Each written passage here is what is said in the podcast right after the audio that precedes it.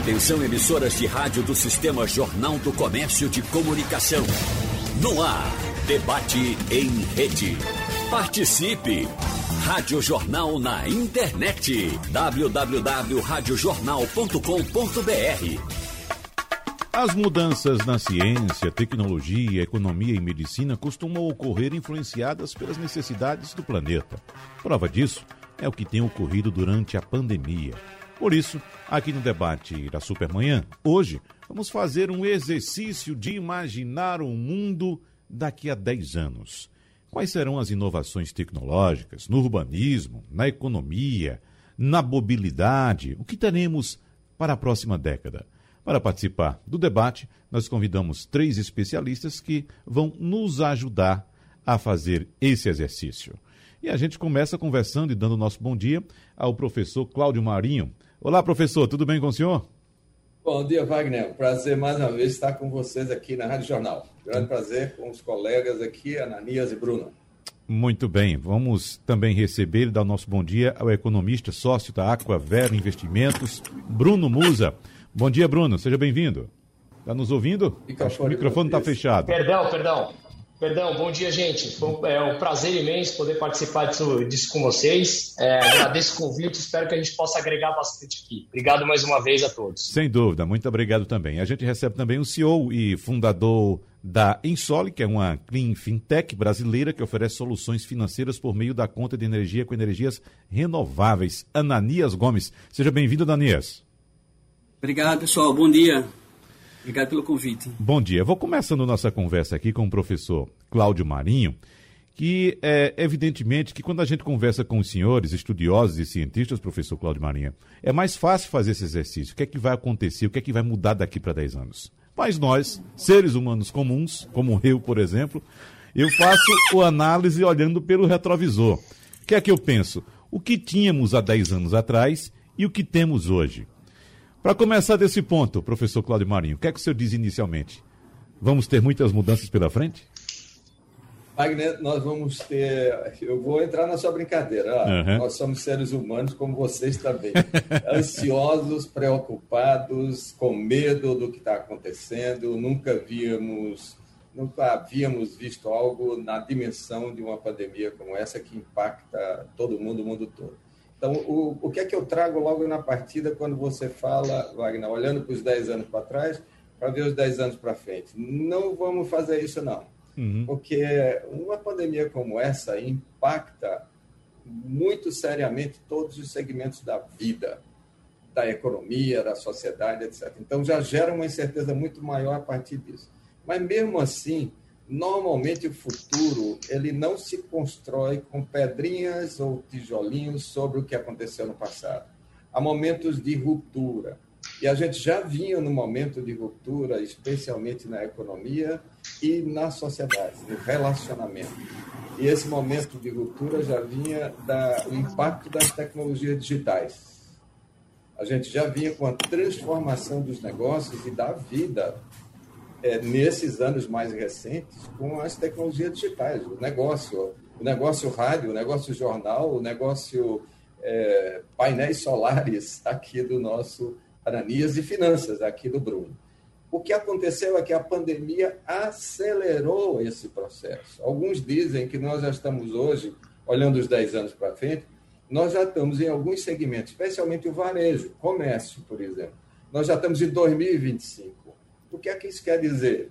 Que o e-commerce, o comércio eletrônico, que era previsto em alguns segmentos, shopping centers, é, comércio varejista de rua, não vai chegar lá em 2025 a gente vai ter 5, 10% do nosso, da nossa receita vindo de vendas online.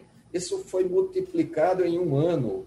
Isso nos levou à projeção para 2025 tem segmentos, eu vou dar um exemplo que eu vi agora, quem já estava preparado, Wagner, como, vou pegar o Magazine Luiza, que já estava uhum. preparado para o comércio eletrônico, já tinha 50% das receitas, das vendas do Magazine Luiza, já vinham no começo de 2020, já vinham do comércio eletrônico, já vinham do Magalu, do comércio eletrônico. O que, que fez a pandemia? Primeiro, encontrou uma empresa que estava preparada e dobrou o valor na Bolsa de Valores por isso mesmo, Segundo, o dado que eu vi agora é que elas já estão em 70% das receitas totais do Magazine Luiza já vem do e-commerce. Então, isso é a empresa que acelerou, correu. E aquelas que não? Os pequenos negócios, o pequeno varejo e os serviços e o turismo. Então, nós temos aí, numa perspectiva de 10 anos, um impacto muito grande da transformação digital que já vinha e de uma pandemia que acelerou especialmente a questão da convivência social. Então, nesse sentido, aqueles negócios, a vida social que dependia de concentrações, shows, a área de entretenimento, que dependia de aglomerações, está fortemente impactado. Então, nós vamos ter mudanças significativas nos próximos 10 anos, especialmente na área que eu tenho mais é, pertinência para falar, na área de urbanismo, de impacto das tecnologias, nós vamos ter uma reconfiguração da nossa relação entre a casa e o trabalho. Isso vai ficar muito híbrido, muito junto e misturado. Uhum. A nossa casa virando, como estamos hoje aqui, em ambiente de trabalho, alguns de nós, eu estou em casa, os dois companheiros estão nos seus escritórios, com os cuidados devidos, mas nós vamos ter uma reconfiguração desses ambientes. As cidades vão mudar, Wagner. Isso aqui a gente pode conversar um pouco mais sobre como e em que aspectos. Sem dúvida, professor Cláudio Marinho. Agora, deixa eu saber também de Bruno Musa, que é economista e atua com investimentos. E quando a gente pensa em investimento, Bruno Musa, principalmente do ponto de vista econômico, a gente pensa no futuro. E, de certa forma, a gente acompanha também aqui o trabalho de vocês, economistas e também é, é, é, orientadores financeiros, no sentido de fazer com que as pessoas pensem mais no futuro e comecem a fazer uma reserva financeira. Então, a partir dessa perspectiva, da sua perspectiva de economista, Bruno Musa, está sendo, digamos, mais tranquilo falar em futuro agora ou vocês ainda encontram muitas dificuldades? É uma ótima pergunta, viu? É, eu, na verdade, eu, é, eu sou sócio, como você bem falou aqui, da Aquavero, que a gente cuida de investimento, gestão de patrimônio de famílias, de empresas. E eu tenho uma outra parte que eu desenvolvi, que aí é justamente algo que me encanta, me encanta já há muitos anos, que é sobre educação financeira e passa bem é, no centro da tua pergunta. Então, a gente é, desenvolveu alguns cursos que a gente está dentro de colégios em São, aqui em São Paulo, né?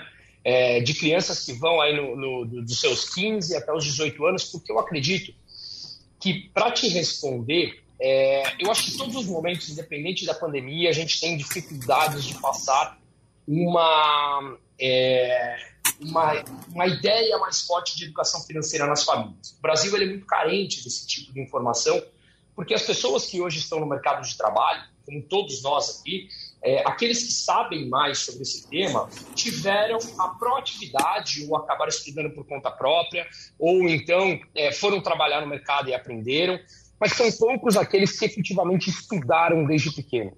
Então, eu acho que no Brasil a gente é muito carente dessa informação. Eu, diariamente, nas minhas redes sociais, eu faço vídeos explicando sobre isso. Eu tenho até um programa é, numa, rádio, numa, numa televisão aqui em São Paulo que eu falo diariamente sobre isso, tentando desmistificar o processo de educação financeira, porque muitas vezes ele parece mais complicado do que é. Então, eu não acho que a gente está enfrentando mais dificuldades por conta desse momento, nessa pergunta específica que você me fez, uhum. tá? Eu acho que é isso que tem que ser incorporado dentro do DNA do brasileiro no geral. E não é só brasileiro. Eu já trabalhei em muitos países, morei alguns anos fora do Brasil, e, e eu vejo que determinados países têm o mesmo problema. Né? A gente ainda passa por uma carência de educação financeira, e eu estou falando aqui do ponto mais básico, aquele ponto que a gente tem que demonstrar que o quão importante é a gente gastar menos do que a gente ganha, né? A gente ter, criar hábitos de guardar que seja um real por mês. Eu acho que quando a gente mais novo, é, quando a gente mais novo a gente atua nas pessoas, mais esse hábito é inserido na vida dele. E aí quando a gente vem passar um problema, como agora o da pandemia, né? Que como o, o, Cláudio muito bem colocou, para todo mundo, a última pandemia que a gente viveu foi em 1918. Ninguém que está vivo viveu na pele isso. Né? Então, é, é, quando a gente chega num momento tão delicado como esse, seja a pandemia, ou seja uma crise financeira muito séria que eventualmente vem e vai nos, nos diversos países, é, a gente está mais preparado para isso. A gente vê que quem conseguiu passar por de uma maneira mais tranquila é, o centro desse furacão que a gente viveu, é, eu, eu, falo viveu ainda, estamos vivendo, mas é eu acho que o pior já, já começa a ficar para trás. É, a gente, essas pessoas passaram de uma maneira mais tranquila porque tem hábitos ou tiveram hábitos financeiros mais saudáveis ao longo de sua vida, que trouxe uma reserva financeira ou que na sua empresa trouxe um caixa adicional para aguentar por um tempo. Claro que não é todo mundo que pode, pode ter isso do dia para a noite, mas por isso que eu falei, quanto mais cedo a gente conseguir incorporar esse tipo de hábito nas pessoas e nas empresas, eu acho que mais fácil, ou talvez menos, menos difícil, vai, em um momento tão delicado como que a gente viveu, a gente consegue passar por isso. Então, de novo, para finalizar, não acho que seja um momento específico. Uhum. Acho que o trabalho ele é macro, no geral, independente do tempo que a gente está. Ananias Gomes, eu acho que não dá para falar sobre o futuro sem falar em energias renováveis, né? Oi, estão me ouvindo? Sim. Pronto, espera. É, quando se fala, na realidade, não dá para de fato olhar para o futuro sem olhar para a energia. Eu digo o seguinte, a eletricidade hoje, e aí pegando um gancho aí tanto do Cláudio como do Bruno, a eletricidade hoje, juntamente com a informação digital e sistema de comunicação, virar na realidade o sistema de raiz vital que sustenta a economia. Esse é um ponto muito interessante nessa dinâmica. E quando se fala, e a eletricidade não, não apenas virou um depósito do, do, conhecimento do conhecimento humano, mas também ela viabiliza o controle e fornece todos os padrões de precisão para os bilhões de, de aparelhos espalhados pela, pela economia. Então, esse é um, um, um, ponto importante aí sobre a eletricidade. E essa renovação da eletricidade, ainda no, no Brasil hoje, que representa ainda algo em torno aí de 12%, 12% ainda da matriz, ainda assim tão pouca, né, já se mostra no mundo algo que é, é não tem mais como voltar atrás. Então, renováveis de modo geral, a matriz renovável, atrelada à dinâmica da economia que a conta de energia proporciona, ela de fato vai gerar algo brilhante no futuro. Eu vou trazer aqui agora alguns dados, professores Cláudio Marinho, Ananias Gomes e Bruno Musa, dados que foram apresentados em um painel da Fiesp, da Federação das Indústrias de São Paulo, uh, apontando as macro tendências para o mundo em 2030. Eu gostaria que os senhores anotassem cada um um ponto qualquer específico que vocês queiram anotar para a gente debater nesse, nesse segundo bloco, certo? Porque os drivers de mudança mundial até 2030, segundo esse painel da Fiesp, aponta para crescimento populacional, crescimento econômico e também de renda per capita. Mas isso de forma diferenciada de acordo com as regiões do globo. Por exemplo, América do Norte e Europa Ocidental têm o mesmo panorama, segundo esse painel, que são baixo crescimento populacional, crescimento da renda per capita e maior demanda por bens sofisticados. Aí, quando a gente vai para o leste asiático, a gente encontra, por exemplo, crescimento econômico e de renda per capita e grande contribuição para o crescimento mundial. No sul da Ásia, ah, engloba países como Índia, Bangladesh, Butão, Nepal, ah, Sri Lanka. Aí a previsão é crescimento populacional, econômico e de renda per capita, e maior contribuição para o crescimento mundial. No Oriente Médio, a única, o único apontamento feito é para o crescimento populacional. Já na África subsaariana, nós teremos, segundo esse painel, elevadas taxas de crescimento populacional e econômico, terceiro maior crescimento de renda per capita até 2030, apontando cerca de 2,1% ao ano, e aumento na demanda por bens de consumo e insumos. Na nossa região, América Latina, a situação não é tão bem vista assim. Veja só, teremos baixo crescimento populacional e econômico. Bom, são esses pontos principais apontados por esse painel da Fiesp, os drivers de mudança mundial até 2030, e a gente começa a debater esses pontos de acordo com o que vocês acharem mais interessante. Começando pelo professor Cláudio Marinho. Muito bem. É, é essa, é engraçado essa coisa de macro tendências, tá? Tem para todo gosto, viu? Uhum. Depende de quem faz e tal. É a Fiesp, tem o, o viés bem industrial, evidentemente, né? O, é, e não cobre, normalmente, dependendo do segmento, não cobre mudanças sutis na configuração econômica. Por exemplo, a, o caso da indústria e a preocupação deles, o caso da indústria vai ficando residual no Brasil, inclusive. Nós estamos abaixo de 20% do PIB como contribuição da indústria e etc. A maior parte aqui são serviços. Aí já começa uma coisa que eu quero é, trazer aí no crescimento do, vamos chamar primeiro mundo, ou do norte, norte e sul, como eles dividem isso. Quer Europa, Estados Unidos, América do Norte e tal, que cresce população, renda e a demanda por bens sofisticados. Eu acho que esse é o maior desafio, eu vou contrapor isso, à América Latina, baixo crescimento populacional, a gente estava com aquele bônus é, populacional, que eles chamam de Gente, muita gente jovem está começando a envelhecer, portanto, a gente não aproveitou corretamente o momento desse bônus demográfico para qualificar os nossos jovens melhor, para aumentar a produtividade da economia, etc. É, nós estamos perdendo essa oportunidade e baixo crescimento econômico. Então, de um lado, a gente vai ter uma demanda cada vez mais sofisticada dos países para os quais a gente manda produtos e serviços, e, de outro lado, uma qualificação, esse é o grande drama da América Latina, me entender, uma qualificação, é, de uma maneira geral, da nossa população mais jovem na perspectiva desses 10 anos. Então, a gente vai ter um grande, grande desafio aí. O que é que isso representa quando você cai para a escala nacional?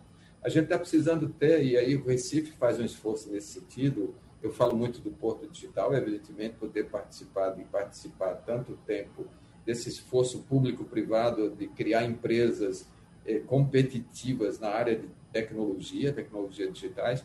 Quando eu olho esse cenário traçado pela Fiesp, eu vejo uma competição que não está explicitada aí, que ela hoje é dramática para a gente, Wagner, que é o seguinte: nós qualificamos tão bem, relativamente, o nosso pessoal aqui, é, em termos da área de TI, das nossas empresas. O Porto Digital tem 13 mil pessoas trabalhando hoje, mas centena trabalhando aí na Insole, gente muito qualificada. O nosso drama aqui hoje é que, como somos poucos, o país não fez um esforço maior de qualificação. Para frente, nesses 10 anos, isso vai complicar mais ainda, porque como o mundo está sofisticando a sua demanda por talentos, as empresas estão cada vez mais intensivas em tecnologia, a, a pandemia só veio acelerar isso e tal. O nosso grande drama hoje, é, pasme, vocês, ouvintes e todos aqui, companheiros aqui no debate, é a competição pelos nossos recursos humanos, talentos no Recife, que já está vindo de todo o mundo. Então, é uma, é uma coisa sutil que está nessas, não está nas macro tendências. O, o, competidor de uma empresa do meu filho, que tem uma empresa no Porto Digital, na área de, de, de desenvolvimento de software, não é a empresa vizinha, não são mais 240 empresas, não, 340 empresas que nós temos aqui, não é o Insole. O competidor é a Califórnia, é a Alemanha, é a Holanda, que com o trabalho remoto, por conta da pandemia, ficando mais comum e aceitado pelas empresas, as empresas passam a contratar direto o nosso colaborador em dólar, com o dólar com o preço que está. Então, um exemplo bem concreto se paga 6 mil reais aqui, é um bom designer de produto, é, cinco anos de experiência e tal.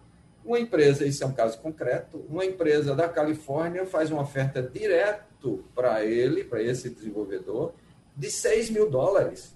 6 mil dólares vezes 5, 30 mil reais, 5 e pouco, e 6 mil reais. Aí fica difícil, entendeu, Wagner? Uhum. Esse fenômeno, ele é um fenômeno misto, híbrido. A gente vai ter lugares como Recife, Porto Digital, com gente muito qualificada, que ganha melhor, que vai ter uma demanda, uma disputa por esse recurso que vai ser global, e as nossas empresas aqui precisam crescer. A Insole precisa de gente. A Insole precisa de gente. Então, essas, essas pessoas estão formadas na engenharia, na, formadas na informática, mas estão sendo disputados por esse mundo em transformação. Então, eu vejo muito mais um desafio para a gente, particularizando para o Recife dessa ordem de disputa pelos nossos talentos do que um desafio da exportação de produtos do, do de Pernambuco, o SUAP e tal. Isso, para mim, é, é, uma outra, é, um outro, é um outro cenário. Esse aí, a gente, se não atrair empresas mais competitivas, globais, com qualificação tecnológica, é, para aumentar a competitividade, é, que possa disputar nos mercados globais, a gente já perdeu isso aí. Eu estou apostando muito mais dos serviços, na criação de empregos nos serviços aqui no Recife, em particular. Queria fazer essa observação aí. Uhum. Agora, Bruno Musa, o que é que você observa dentro dessas macro tendências e quais são as tendências que você acredita? Oi, Bruno. Acho que o microfone está fechado. Bruno, microfone. É. é. que eu fecho aqui, porque enquanto isso fica barulho, desculpa, gente. Vamos lá. Tudo bem. Eu queria começar, é, queria começar falando até pelo que o, o Cláudio falou, de que eu concordo, eu concordo com ele que a gente tem um problema realmente de mão de obra, mas eu só vou fazer um comentário que para a gente atrair empresas, aí eu não acho nem que é no âmbito é, de Pernambuco, estou falando no âmbito brasileiro ou até mesmo no âmbito da América Latina no geral. A gente precisa fornecer as condições empresariais para tal, menos intervenção governamental, é, menos burocracia, mais agilidade. Todo mundo aqui é empresário, todo mundo sabe da dificuldade de empreender no Brasil. Então, para a gente conseguir fazer isso, a gente precisa melhorar as condições é, empresariais brasileiras, que, no meu entender, tem sim é, melhorado, mas é o que vai demorar muito tempo ainda para gente, a gente atrair. Eu estou falando aqui de facilidade de abertura de empresa, de fechamento, custos como um todo. E aí sim a gente pode atrair empresas, que naturalmente vai atrair mais demanda de mão de obra, e aí aos poucos a gente vai se qualificando. Mas eu acho que faço um link porque eu falei na minha primeira resposta sobre a educação. Né? Eu acho que um dos grandes pilares que a gente tem que bater é sim a educação para ter mão de obra qualificada, como o Cláudio falou, que é um dos grandes gaps que o Brasil tem como um todo. Veja, nós temos hoje por volta de 11 milhões de pessoas analfabetas no Brasil. Foi o resultado de políticas que a gente vem vendo nos últimos anos. Eu, é muita gente. Né? Isso analfabetas. Quando a gente fala de mão de obra desqualificada, é muito grande. E realmente, essas mudanças que é, o Cláudio comentou e que o mundo está vivendo, ela naturalmente exige uma mão de obra mais qualificada. Eu acredito que essas mudanças elas trazem muitos desafios, mas para quem está preparado, ela traz muita oportunidade. Então, acho que o nosso grande gap, nosso grande desafio é sim qualificar no médio e longo prazo a população, essas novas gerações, para que saibam aproveitar essas oportunidades de empreendedorismo, de agregar para a sociedade como um todo e conseguir tirar proveito disso. Tirar proveito, eu digo, não só em benefício próprio, como levar de volta uma solução muito mais inovadora para a sociedade. Por exemplo, a empresa do Aranias. Quando ele cria uma empresa, uma startup dessa, obviamente ele está pensando nele também, mas está agregando para a sociedade como um todo, com uma matriz energética muito mais saudável, muito menos poluente, e assim, e assim adiante. Né? Então, é, tem um ponto importante, só para finalizar aqui o meu ponto, que a gente está falando disso globalmente, né? como você é, muito bem mencionou. A China, por exemplo, é, no, no, final dos anos 70, ela tinha aquela política de filho único, né, que o Partido Comunista Chinês implantou e que começou o fim dela em 2013 e finalizou realmente em 2015. Lá, quando eles começaram, é porque a demanda da populacional na China, que já era tão grande por alimentos, era tão grande que eles não conseguiam fornecer os alimentos para eles. E aí, depois, quando eles pararam por 30 anos, por três décadas, de, é, é, de ter muitos filhos, só tinha um filho, porque senão você tinha punição, eles começaram a ver, se você, eu vi um estudo que se você ver a, a, a demografia na China agora, ela tende a cair nos próximos 30 anos. A população está envelhecendo. Então agora começa um novo ciclo de vamos lá, vamos ter filhos. Né? É, por quê? Porque a gente está falando muito que a China vai caçar o PIB americano e pode passar em valor nominal. Afinal de contas, eles são 1 bi 400 mil pessoas.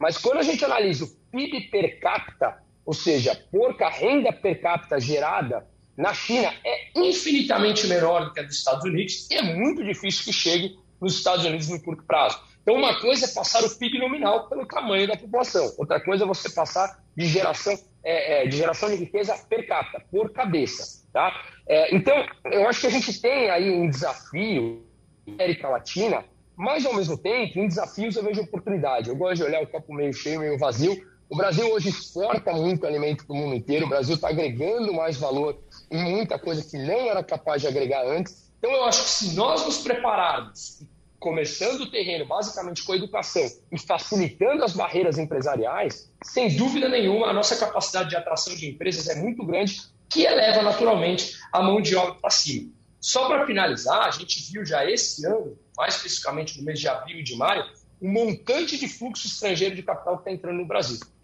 Então, é, oportunidades existem. O que a gente tem que criar é um ambiente muito mais propenso para atrair essas empresas, essa mão de obra que o Cláudio comentou. Uhum. Ananias Gomes, suas observações.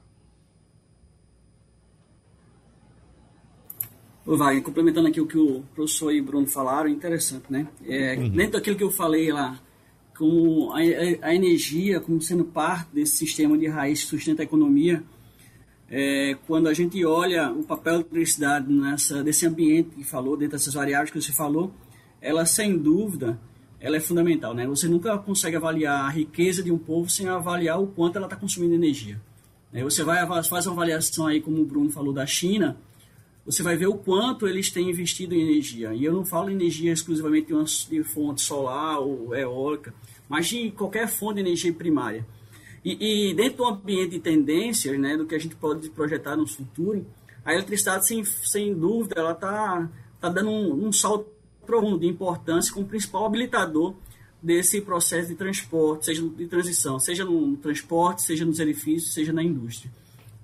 E aí, quando a gente fala de tendência, né, uma coisa que a gente vai falando, seja independente do qual cenário que seja feito, seja Latam, seja Europa, seja Ásia, seja Estados Unidos, é importante que a gente entenda que o que está acontecendo é que começam a surgir hoje, hoje temas de, bem, bem dinâmicos, né? Começa a surgir um, um, um, tema muito bacana que é falar sobre recursos de demanda.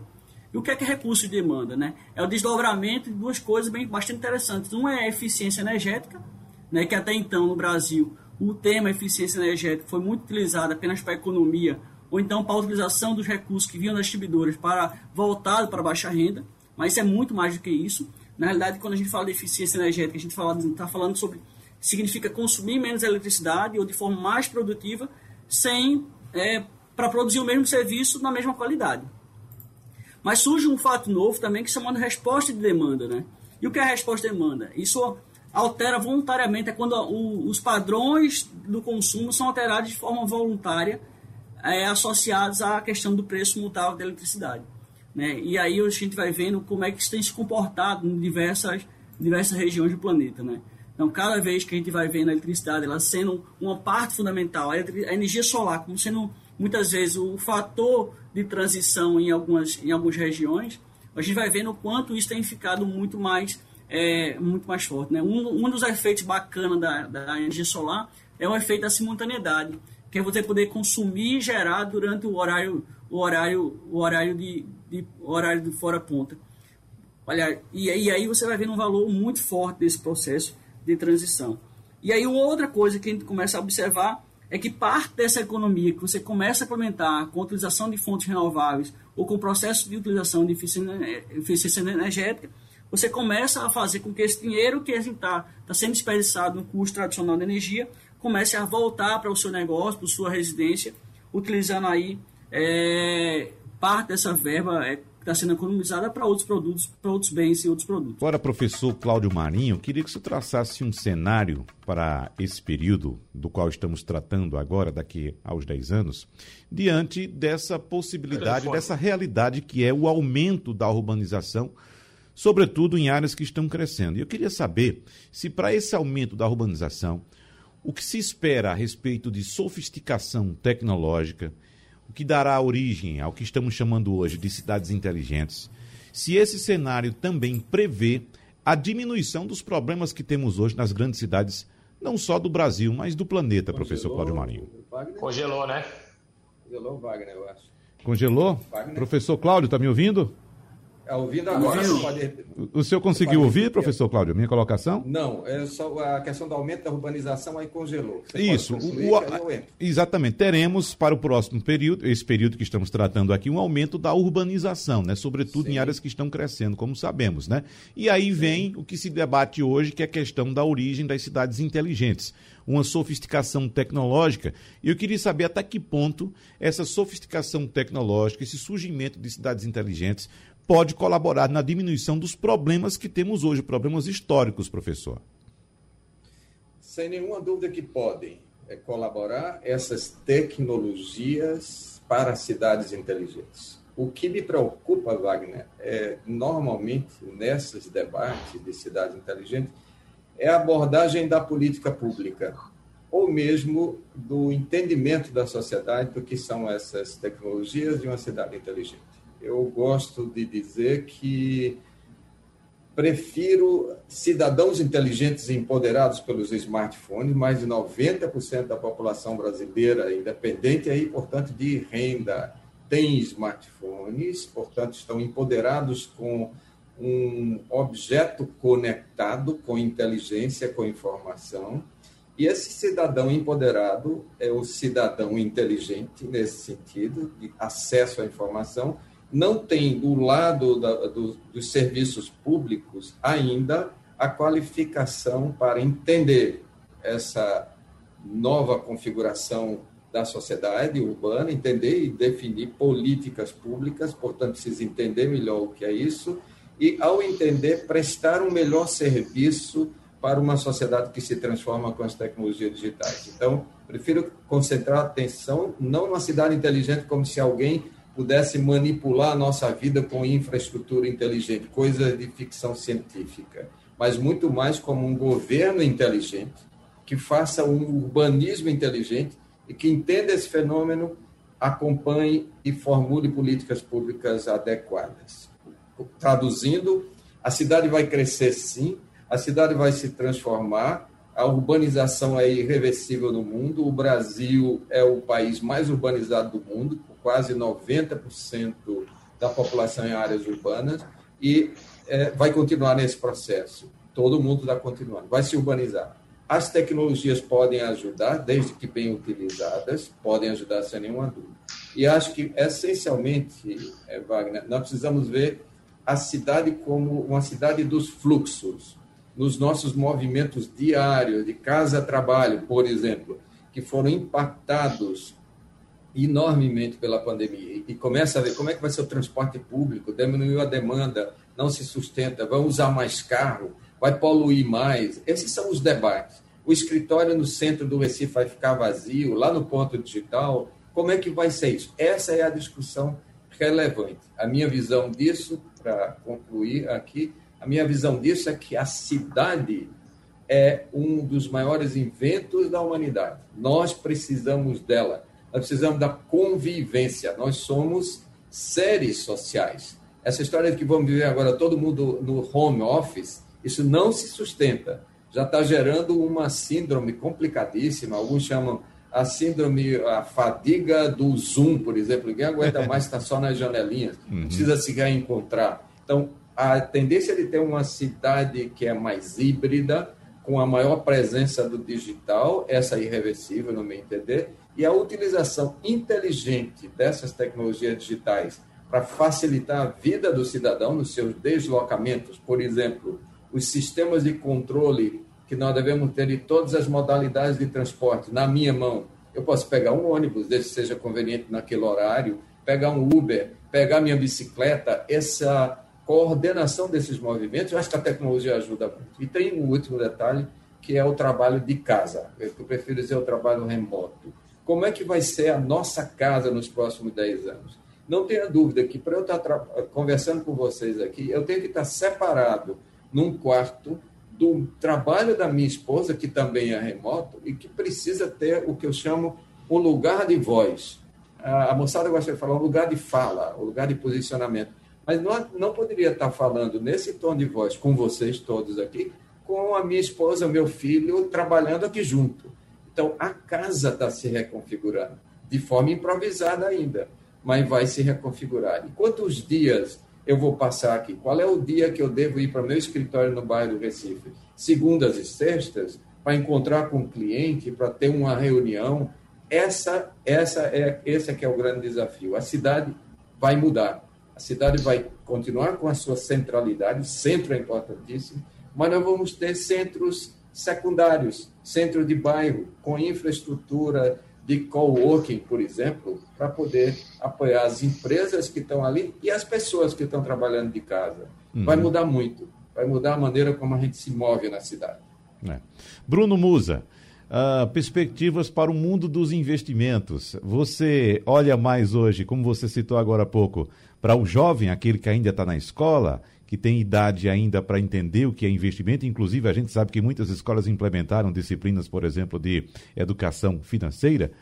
E eu até te provoco, Bruno, é possível ainda mudar a cabeça de quem tem 40, 50 ou 60 anos?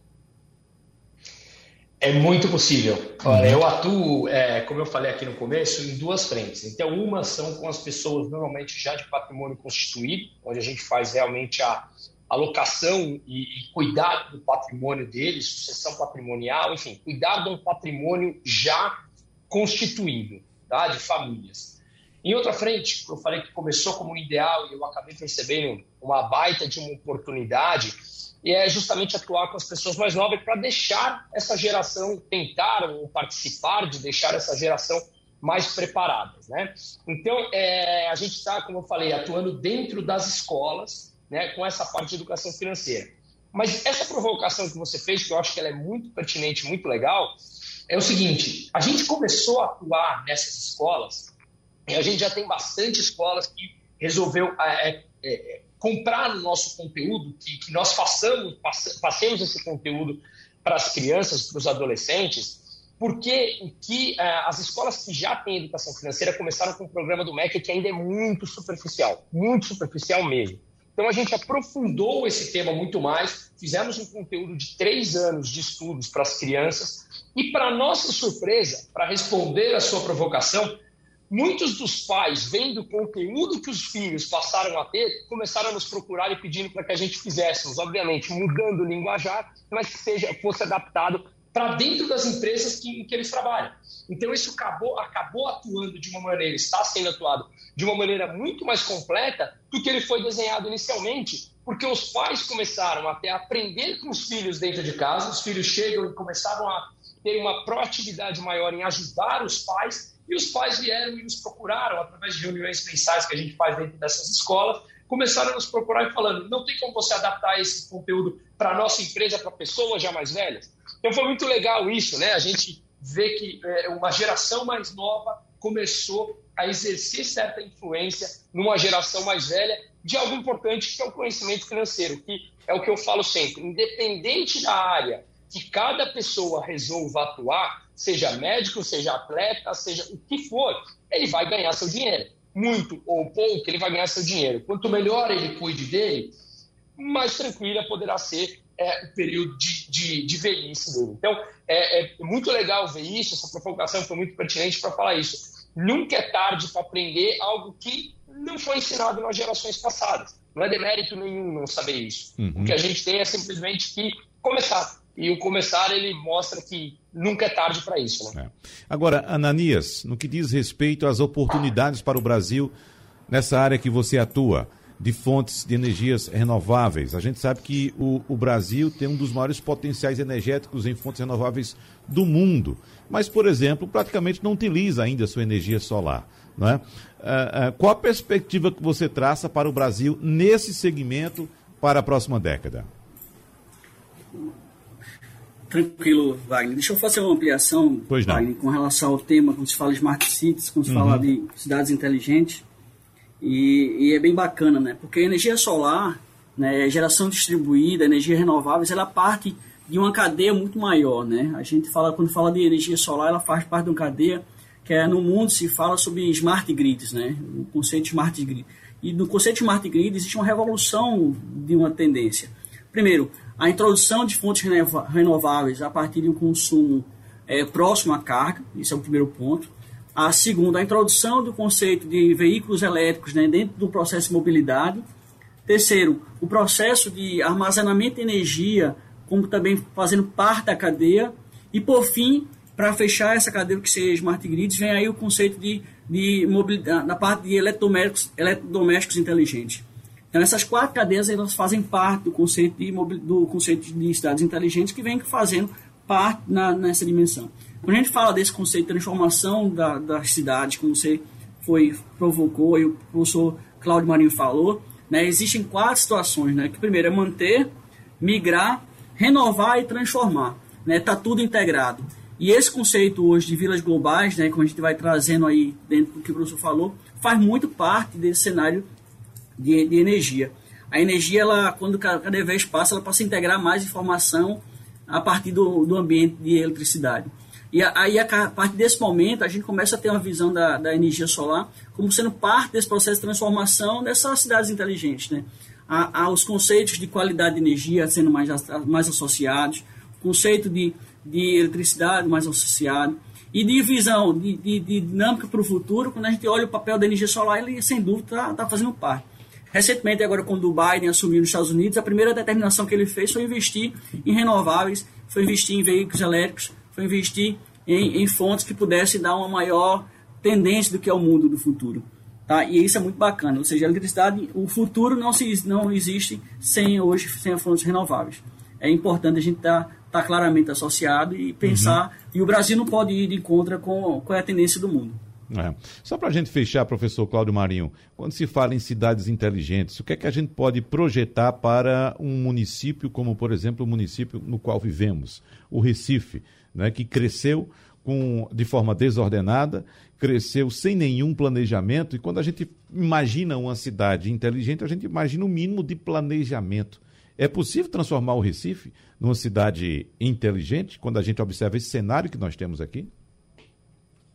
É possível sim transformar o Recife numa cidade em que pessoas inteligentes, mais informadas, possam viver melhor. Eu vou mudar sempre a perspectiva de abordar isso. Uma política pública que nos entenda a nós, os cidadãos, como cidadãos informados. Hoje, nós comparamos o tempo de entrega de qualquer serviço público com o tempo de entrega do Uber com o tempo de entrega do iFood. Quer dizer, a qualidade do serviço cada vez vai ser mais fundamental. Portanto, uma cidade inteligente que tenha serviços inteligentes. Eu vou dar exemplo de um muito concreto. Se você comparar o Recife hoje, eu posso dizer que ele está mais inteligente nesse sentido que você está falando, Wagner, com muitas cidades brasileiras. Eu sou uma pessoa vacinada hoje, duas doses, por conta da minha idade, e não tive nenhum problema em usar o Conecta Recife, que agendou corretamente um drive-thru. Cheguei, tinha quatro carros na minha frente, cheguei na hora, recebi a vacina e fui para a segunda dose. Isso é um sistema inteligente. O Conecta Recife é um sistema inteligente que nos conecta os cidadãos a um serviço. Então, eu acredito nisso aí. Agora, você, você fala de uma outra coisa também. A cidade, o crescimento desordenado e tal sim, nós vamos passar por transformações importantes aí. Veja, boa parte de, uns, de colegas, amigos que tenho, que trabalham em várias instituições, começa a buscar as cidades vizinhas, especialmente a aldeia, por exemplo.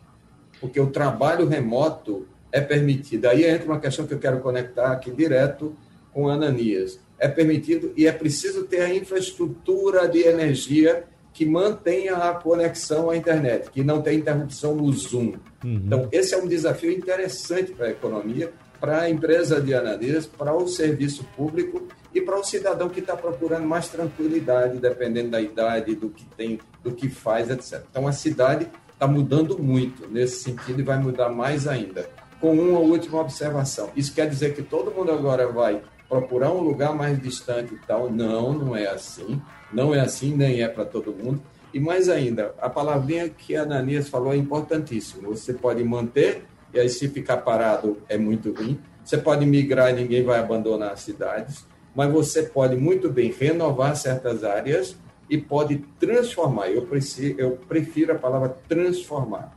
Nós estamos transformando, por exemplo, o bairro do Recife num lugar para morar e trabalhar. Porque, por exemplo, aquele empreendimento extraordinário do Moinho Recife, que vai ser um, um edifício de multiuso, que vai ter, vai ter residência, vai ter, está em obra, vai ter escritório, está no Porto Digital e você pode caminhar para ir um restaurante, por exemplo, em cima do Museu do Carro do Sertão. Uhum. Esse é o ambiente que a gente chama de caminhável, que vai ser privilegiado na cidade que vem depois dessa pandemia você poder caminhar e fazer as coisas, trabalhar, se divertir. Nós temos condições de fazer isso no centro e nos bairros e nas cidades vizinhas aqui, vai. a gente precisa ter uma coordenação do planejamento. Muito bom.